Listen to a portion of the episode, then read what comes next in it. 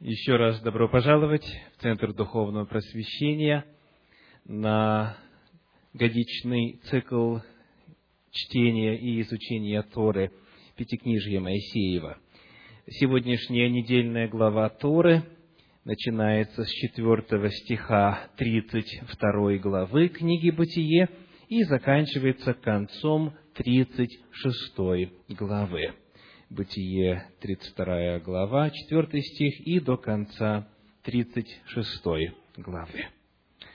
Я хочу обратить ваше внимание на стихи 7 и 8 в начале нашего исследования. Бытие, 32 глава, стихи 7 и 8.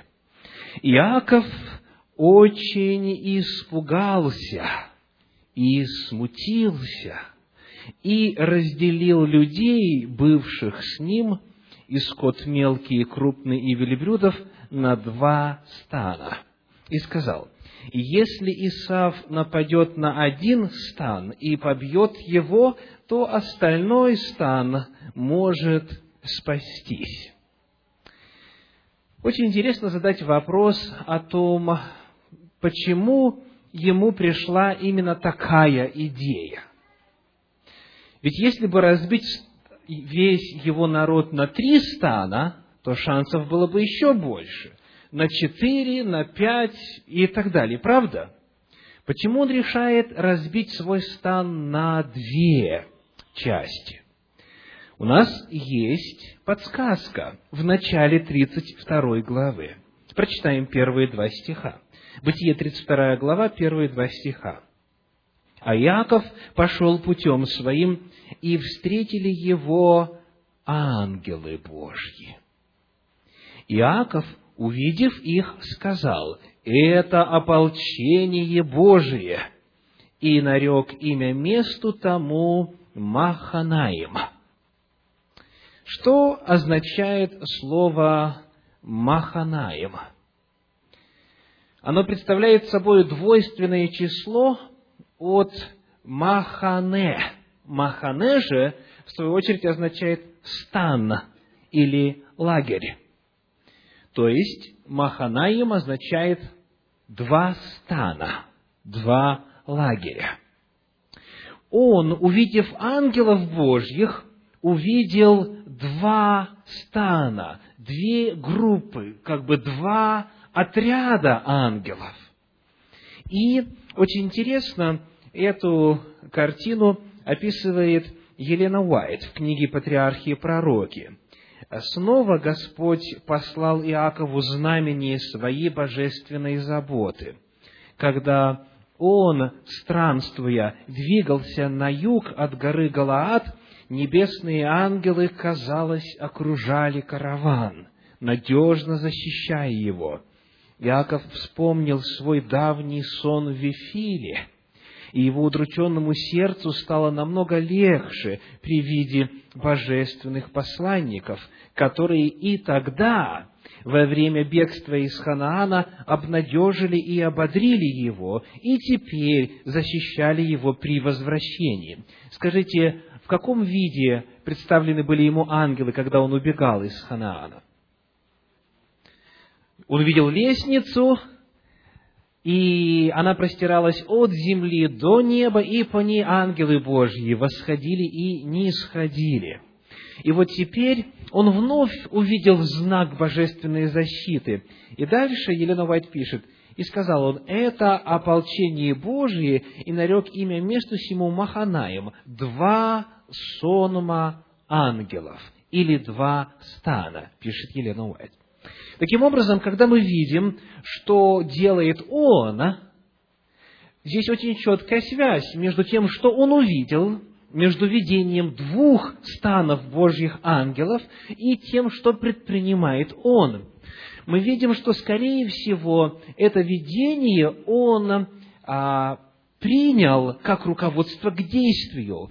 И в соответствии с тем, как ангелы были организованы, он решает точно так же и я сделаю, для того, чтобы заручиться поддержкой могущественных ангельских небесных существ. Его действия, скорее всего, являются реакцией на видении, и он поступает в соответствии с тем, что увидел. И вот здесь далее а, стихи с 9 по 12, 32 главы. «И сказал Иаков, Боже Отца моего Авраама и Боже Отца моего Исаака, Господи, сказавший мне, возвратись в землю Твою, на родину Твою, и я буду благотворить Тебе и далее. Его молитва записана в стихах с 9 по 12. Очень интересно поведение Иакова комментирует комментарий Санчина – на 162 странице.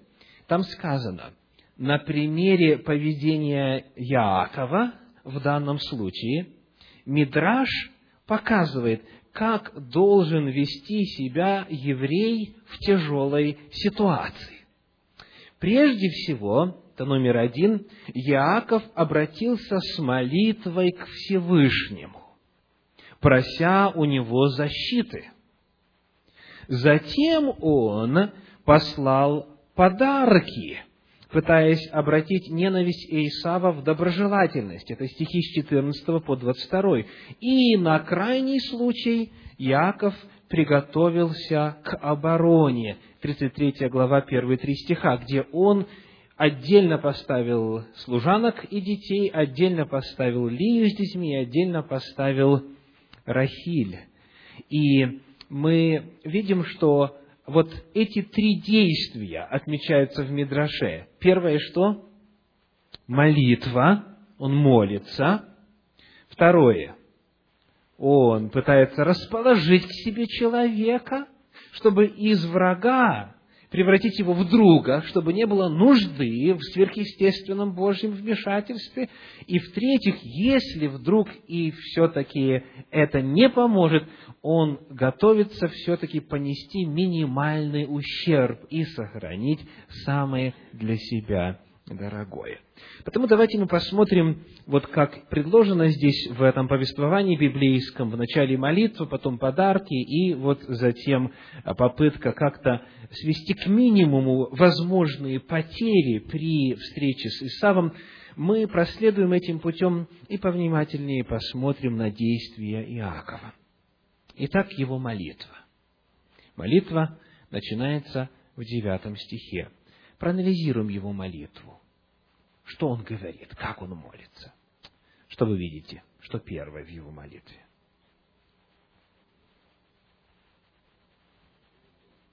И сказал Иаков, Боже отца моего Авраама и Боже отца моего Исаака, Господи, сказавший мне, возвратись в землю твою, на родину твою, и я буду благотворить тебе. Во-первых, что он делает?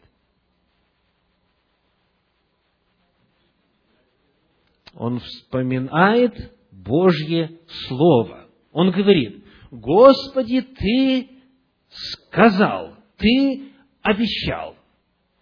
И вот эти слова, которые он повторяет, Богом были ему сказаны когда? Кто помнит? В какой момент? Вот эти слова «возвратись в землю твою, на родину твою, и я буду благотворить тебе». Эти слова были сказаны тогда, когда он уже прожил двадцать лет у Лавана. И он увидел, что лицо Лавана к нему не таково, как вчера и третьего дня, и что сыновья Лавана говорят, посмотрите, он из имущества отца нашего составил себе богатство. И вот в этот момент Господь говорит, все, возвращайся, иди назад, и что? Я буду благотворить тебе. То есть я буду делать тебе добро, я буду тебя благословлять и сохранять. И потому Иаков начинает свою молитву, ссылаясь на это Божье Слово. Он говорит, Господи, Ты сказал, и цитирует. Прекрасный образец молитвы для нас. Вы знаете, что очень часто люди в молитве сомневаются и говорят, Господи, я хочу и богатый дом, и прекрасную работу, и э, шестисотый Мерседес, и то, и другое, и третье, и в конце добавляют благочестивую фразу, если, конечно, на все это воля Твоя. Иаков молится по-другому. Он говорит, Господи, я знаю Твою волю. Он исходит не из своих желаний, не из своих представлений, не из своих потребностей и своих страстей, не из того, что ему хочется. Он начинает свою молитву со слов Божьих. И он говорит, вот сегодня мы высказали как? В первую очередь, Господи, в Евангелии от Матфея, в такой-то главе, в таком-то стихе Ты сказал, это воля Твоя, я ее знаю, я ее знаю прекрасно. Или мы могли бы сказать, Господи, Ты явился ко мне в видении, или Ты проговорил а, мне через своего вестника, или а, указав вот этот вот путь, которым нам пришло Божье откровение. И мы цитируем Слово Божье и говорим, мы знаем, Господи, вот Твоя воля. И теперь во свете этой воли я Тебя прошу. Молитва звучит совершенно по-другому, правда? Когда мы знаем, какова воля Божья, когда мы не просто сомневаемся, когда мы вначале выяснили, и мы теперь уже ссылаемся на известную волю Божью. И так первое, что он делает, это ссылка на Слово Божье, и он говорит, Господи, Ты сказал, возвратись. Вот это Твой призыв, это Твое повеление, на этом основании я действую. И, в общем-то, конечно, он оказался в такой ситуации, потому что послушался этого слова. Господь сказал, выйди и возвратись назад в землю хананскую, и он пошел. И вот теперь, когда он встречает трудности на пути, он говорит, Господи, это Твоя воля. Идем дальше. Что дальше он говорит в своей молитве? Какова следующая часть его молитвы? Десятый стих. Он говорит, недостоин я всех милостей и всех благодеяний, которые ты сотворил рабу твоему. Он выражает свое недостоинство. Он признает свою немощь. Он признает, что он получает и может что-то получить исключительно благодаря Божьей милостью. Он говорит, ты обещал мне это, это твоя воля, но я ее не заслуживаю. Иными словами, он признает себя грешником. Он признает нужду в Божьей милости, в Божьем сострадании, признание своего недостоинства. Дальше, что он говорит? Какой следующий этап его молитвы? «Ибо я с посохом моим перешел этот Иордан, вторая часть десятого стиха, «А теперь у меня два стана». Он признает Божье благословение. То есть он фактически выражает благодарность Господу. И он говорит, я был таким, но ты сделал меня вот каким. Он признает, что это исключительно Божье действие, что его заслуг здесь нет, что это по милости Божьей признании благословений Божьих. Дальше, четвертая часть его молитвы, по сути своей, представляет что? Просьба. Вот здесь начинается просьба, одиннадцатый стих. «Избавь меня от руки брата моего, от руки Исава, ибо я боюсь его, чтобы он, пришедший, не убил меня и матери с детьми». Итак, он выражает просьбу. Обратите внимание, как звучит его просьба – Какие характеристики у этой просьбы? Так. Не что он просит, а какова природа этой просьбы, как он ее выражает. Так, пожалуйста, пожалуйста, пожалуйста, говорите. Очень хорошо у вас получается. Еще. Аминь это очень откровенная молитва. Смотрите, что он чувствует, то и говорит. Давайте еще раз посмотрим на седьмой стих. Иаков очень испугался и смутился. Вот это библейское повествование, он наполнен вот такими чувствами. И когда наступает время попросить Господа, он говорит, я боюсь Его. Я боюсь Его. Молитесь ли вы Господу так? Рассказываете ли вы ему о своих чувствах? К великому сожалению, в результате ортодоксального наследия в христианстве, молитвы очень многих настолько благочестивы, что там ничего личностного в молитве не остается. Одни пышные, а, пристойные, благоговейные фразы. Когда мы смотрим и читаем, как патриархи молились, как мужи Божьи молились, кого вы не возьмете, они были очень откровенны, что было у них на душе, то они выражали, они не стеснялись иными словами признавать свои чувства, пусть и негативные. Ведь смотрите, на первый взгляд, вроде бы в его молитве присутствует парадокс. Он говорит, Господи, Ты сказал, Ты сделал, я знаю. То есть он утверждает, что он знает Божью силу и Божью милость и Божью любовь. Да? И вроде бы в этом контексте можно было бы сказать, ну к чему тут переживания? Ты ведь и так знаешь, что Господь тебя благословил. Но Иаков молится по-другому. Он, ощущая страх, ощущая боязнь, не стыдится ее выражать перед Господом. И так прямо говорит, Господи, я боюсь, я боюсь, что Он убьет меня и убьет моих. Молитва его очень откровенна.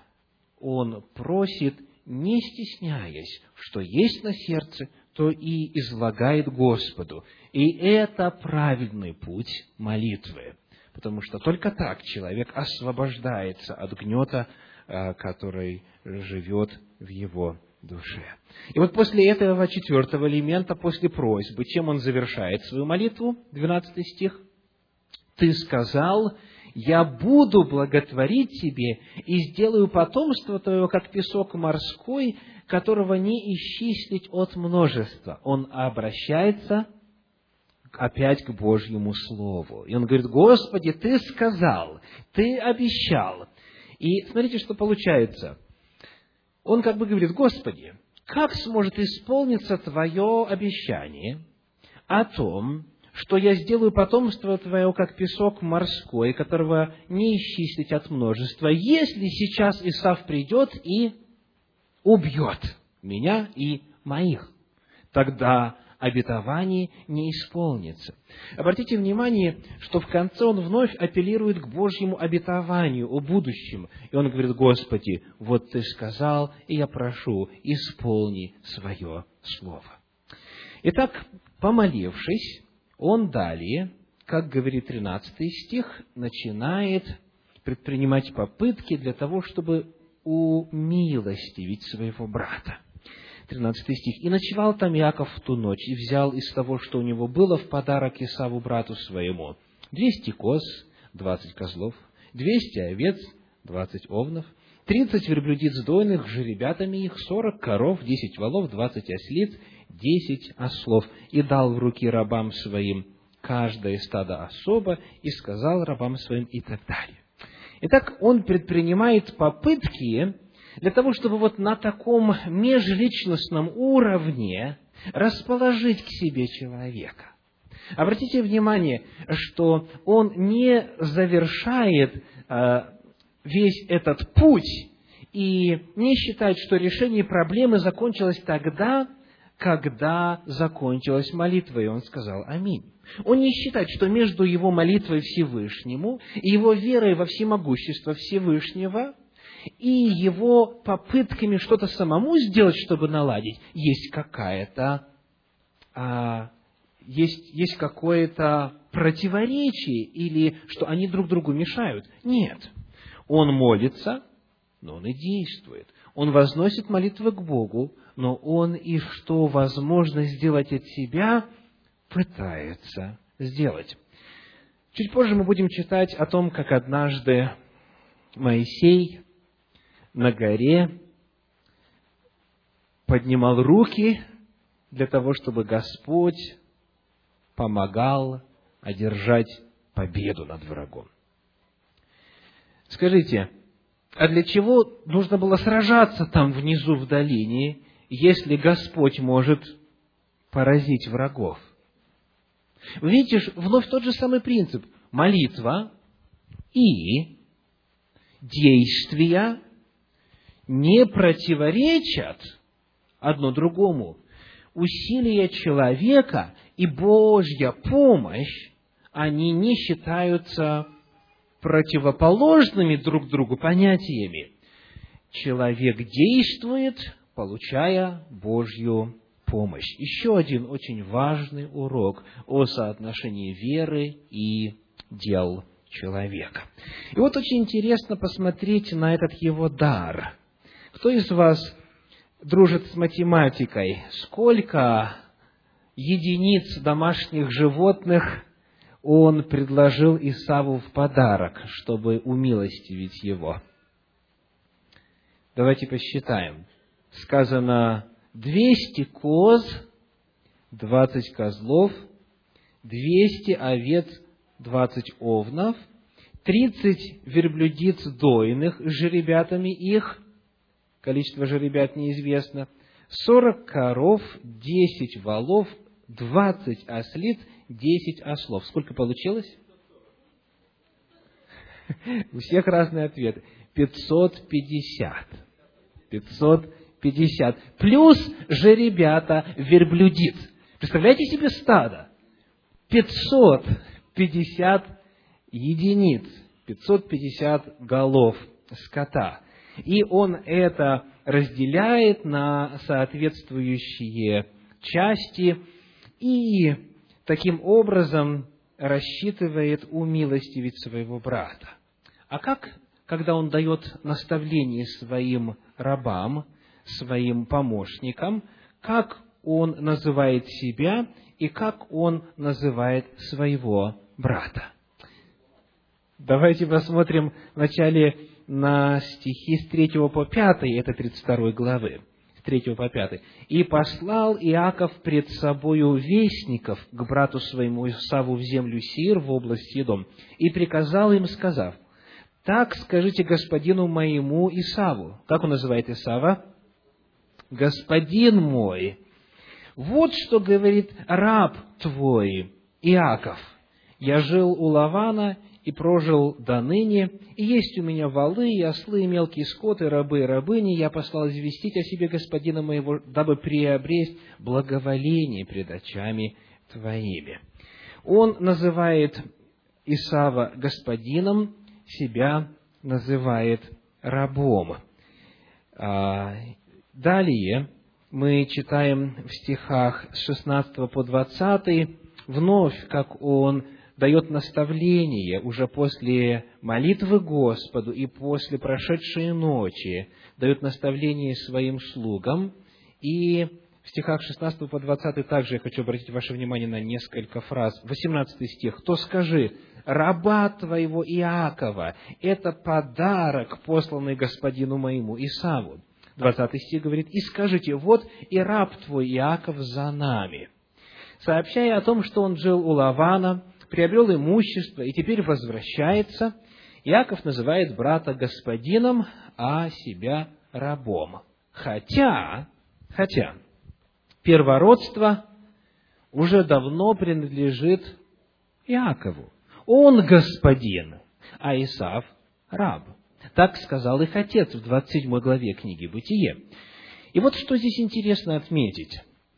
Несмотря на то, что Иаков, конечно же, знает Божье всемогущество, он знает, что Бог силен, он это испытал. Он видел Божье благословение у Лавана, он видел, как Господь его защищал. Он уже выжил, несмотря на потенциальное нападение одного военного отряда, предводителем которого был Лаван. То есть он знает, что Господь с ним. И это вполне могло бы его, как многих современных верующих, наполнить гордостью.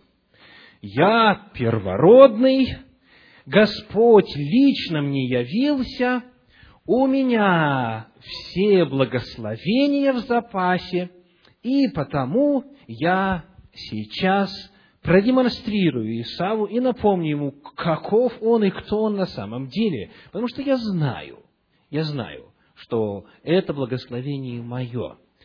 И вместо вот такой, знаете, гордости и а, ненужного тщеславия, Иаков здесь предпринимает путь смирения. Он называет себя неоднократно рабом, брата своего господином, хотя я хочу напомнить еще раз, о том, что он уже знает, что даже если вооруженные люди идут за ним, как Лаван со своими слугами, Господь ставит преграду, ставит барьер, и Божье Слово исполняется. Иаков это знает. Тем не менее, несмотря на то, что у него и откровение непосредственное от Господа, и Господь его благословил и размножил, несмотря на то, что он лично ангелов видел только что, несмотря на то, что он в действительности намного выше в духовном отношении Исава, он все-таки в общении с этим Исавом, он ставит себя ниже. Он не говорит, я представитель истинной церкви, а вы Вавилон. Он не говорит, я знаю истину Божью, а вы беззаконники. И так далее.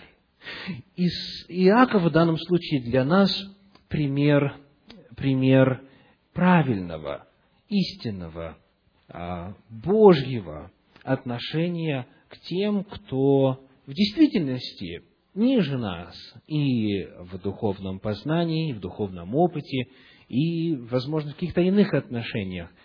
Тот, кто унижает себя, возвышен будет, скажет Священное Писание позже. И мы видим, что Иаков уже знал этот урок на практике. И вот дальше в этой истории начинается самая загадочная часть. 32 глава с 24 стиха. «И остался Иаков один, и боролся некто с ним до появления зари. И, увидев, что не одолевает его, коснулся состава бедра его и повредил состав бедра у Иакова, когда он боролся с ним, и сказал, «Отпусти меня, ибо взошла заря». Иаков сказал, «Не отпущу тебя, пока не благословишь меня». И сказал, «Как имя твое?» Он сказал, «Иаков». И сказал, «Отныне имя тебе будет не Иаков, а Израиль, ибо ты боролся с Богом, и человеков одолевать будешь». Спросил и Иаков, говоря, «Скажи имя твое». И он сказал, на что ты спрашиваешь о имени моем? И благословил его там. И нарек Яков имя месту тому Пенуэл, ибо говорил он, «Я видел Бога лицом к лицу, и сохранилась душа моя».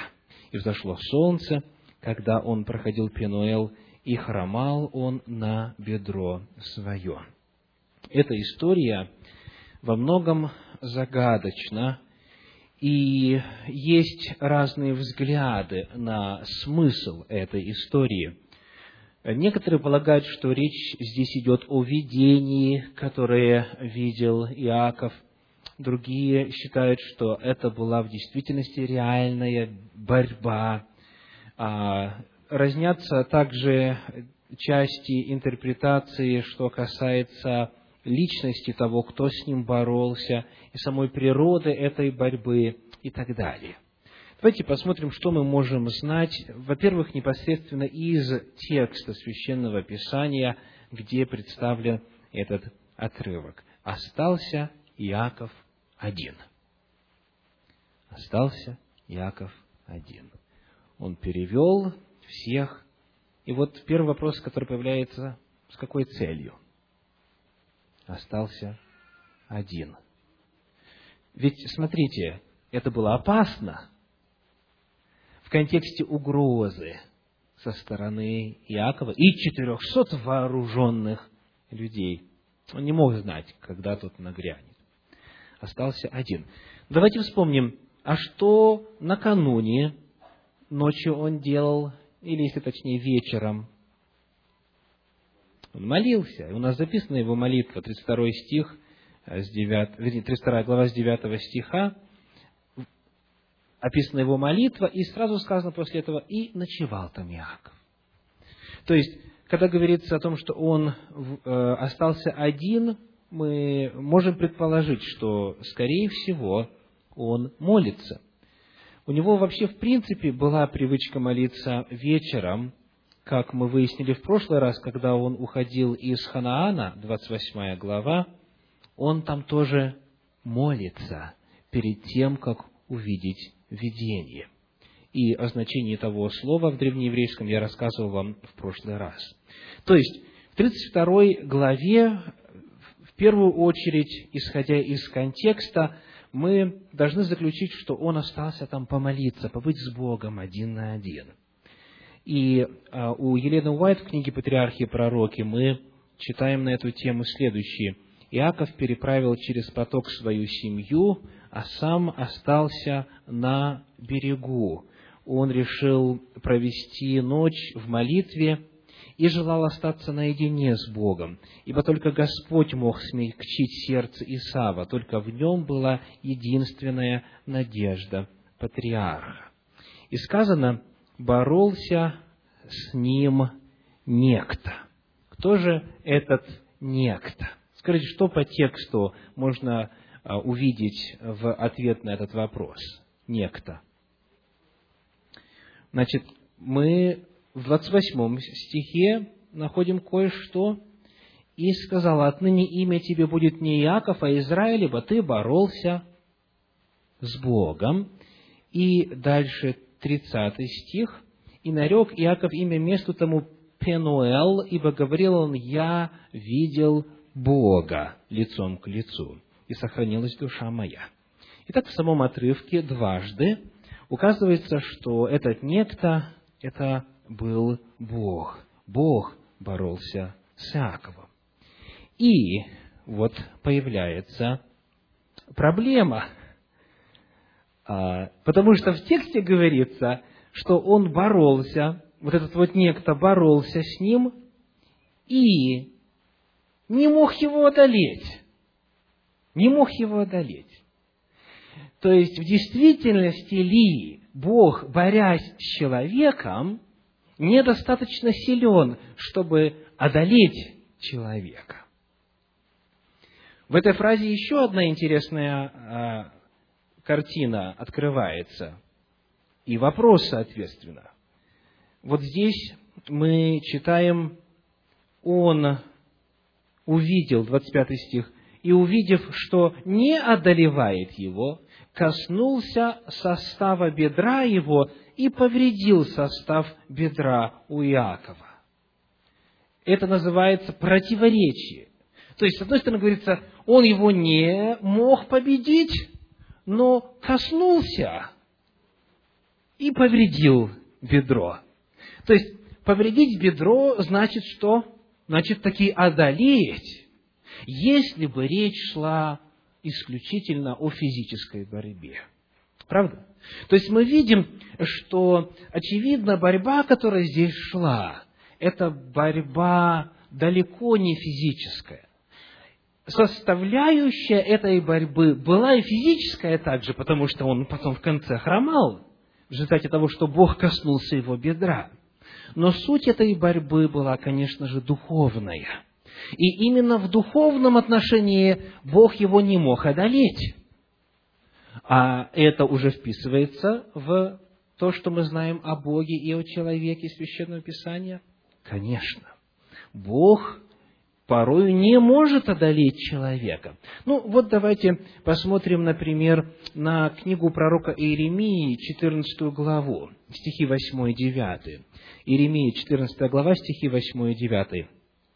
«Надежда Израиля, Спаситель его во время скорби, для чего ты как чужой в этой земле, как прохожий, который зашел переночевать? В земле какой? В земле Израиля. Так Иеремия пишет. Надежда Израиля, Спаситель его. Почему ты как чужой в этой земле, как прохожий, который зашел переночевать?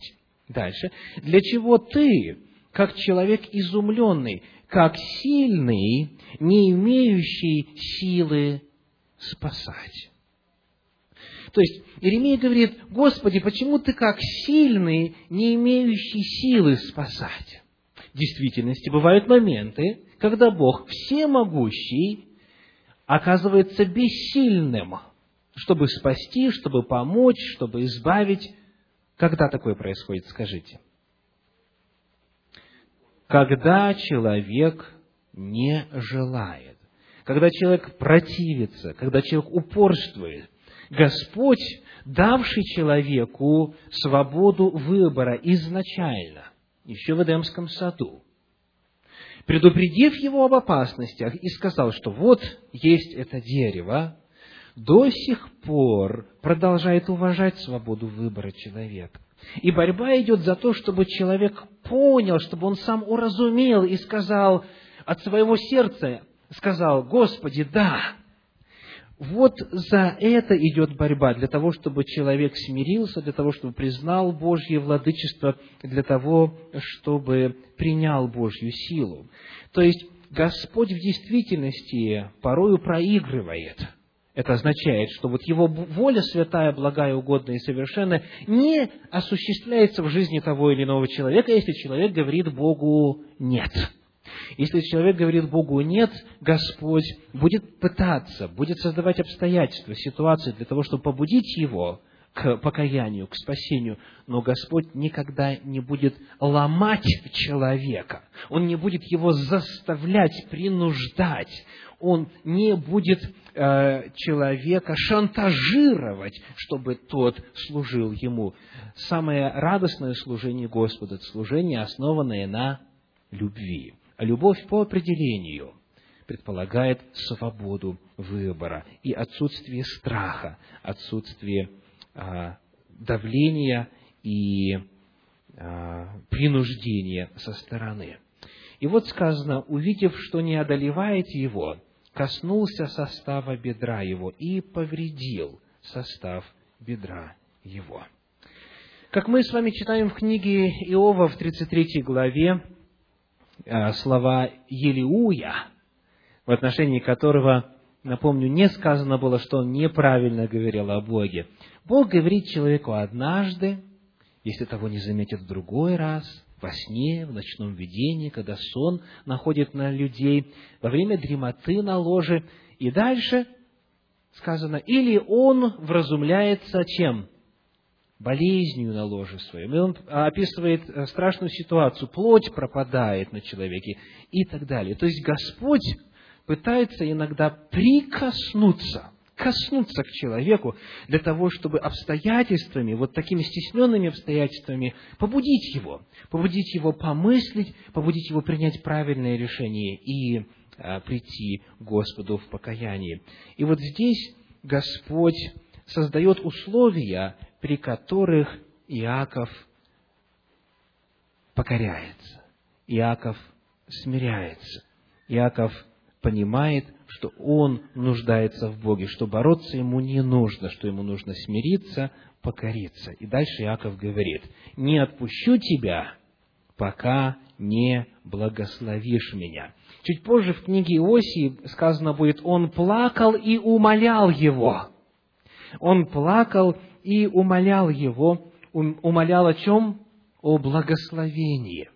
То есть, а, когда Иаков почувствовал это божественное прикосновение, которое повредило его бедро, он начинает плакать, он начинает рыдать, он начинает умолять. Это и есть покаяние, это раскаяние, это вот этот главный поворотный момент, и он умоляет Господа его благословить в книге «Патриархи и пророки» читаем, он должен был получить уверение, что его грех прощен.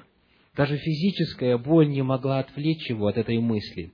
Решимость все возрастала, вера крепла, пока не достигла предела. Иаков отвечал, «Не отпущу тебя, пока не благословишь меня». Если бы в словах Иакова звучала хвастливая самонадеянность, он был бы тотчас же уничтожен – но это была уверенность человека, сознающего собственное ничтожество, и все же не сомневающегося в верности Бога, хранящего свой завет. Смирение, раскаяние и самоотречение этого грешного, заблудшего, смертного человека превозмогли величие неба. Дрожащими руками он ухватился за обетование Божье, и безграничная любовь не могла отклонить просьбы грешника. Обратите внимание, что он в действительности наполнен уверенностью. Он говорит, не отпущу тебя, пока не благословишь меня. Но он знает, что этот борющийся может прикоснуться и к другому бедру, и к голове, и, к спи... и вообще к чему угодно, он может его уничтожить. Но, тем не менее, его вера настолько крепка, что он говорит, я умоляю, я прошу, я плачу, но я все-таки требую, я прошу, я неотступно молюсь не отпущу тебя, пока не благословишь меня. И он может так молиться, потому что он знает Бога. он знает Божью любовь, он знает Божью милость. И что было результатом вот этих просьб, этих воплей, этого плача и этих мольб? И сказала, отныне имя будет тебе не Яков, а Израиль. Ибо ты боролся с Богом и человеков одолевать будешь. Как пишет комментарий Санчина, изменение имени указывает на, да, на принципиальные изменения в характере. Имя отражает сущность, имя отражает характер. И давайте теперь вспомним, что означало имя Иаков.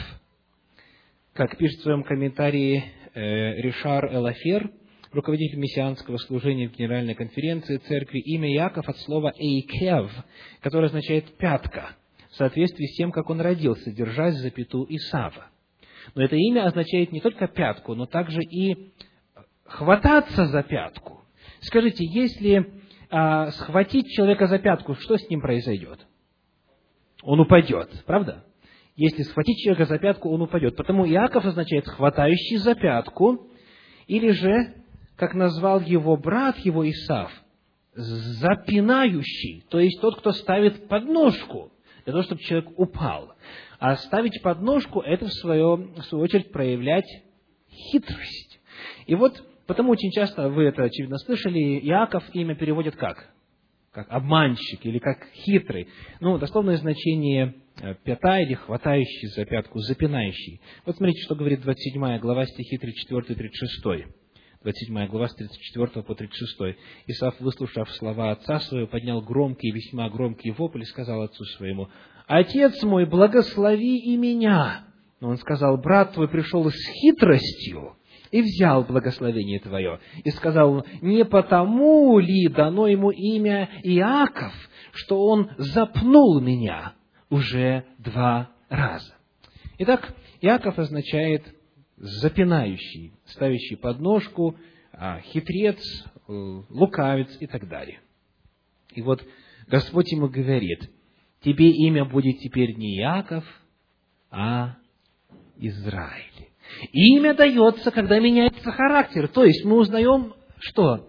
Что здесь, в результате этой борьбы с Богом, этой молитвы, этого противостояния и покаяния, и изменения, и обретение новой сущности, он обретает новое имя.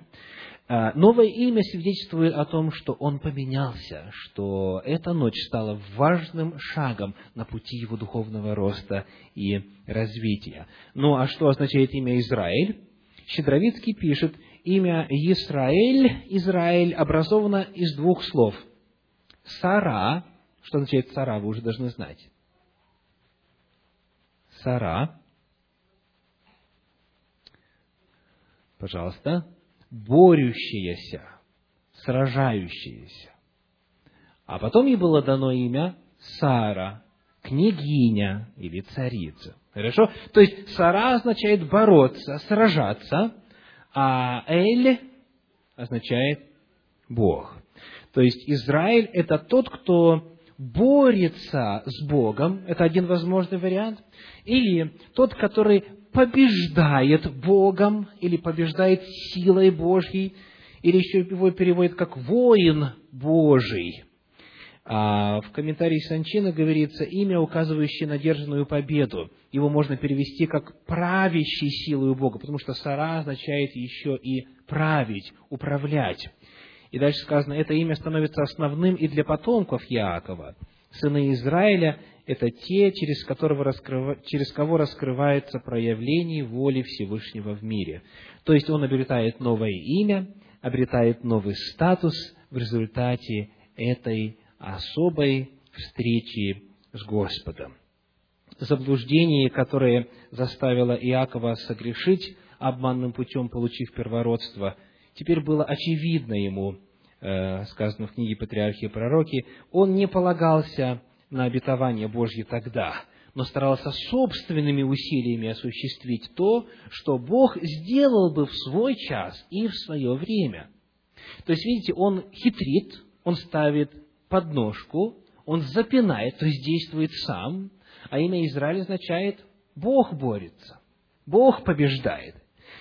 Его имя, которое до сих пор являлось напоминанием о грехе, теперь в знак прощения было заменено другим, увековечивающим его победу.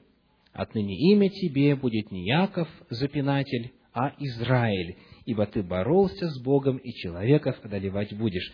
Наконец Иаков получил долгожданное благословение. Грех, который он совершил, прибегнув к хитрости и обману, был прощен. Кризис миновал. Сомнения, смущения и угрызения совести, отравлявшие его жизнь, исчезли. О, как сладко быть в мире с Богом! Теперь больше Иаков не боялся встречи с братом. Господь, простивший его грех, мог смягчить сердце Исава, чтобы и тот принял его раскаяние и смирение. Аминь.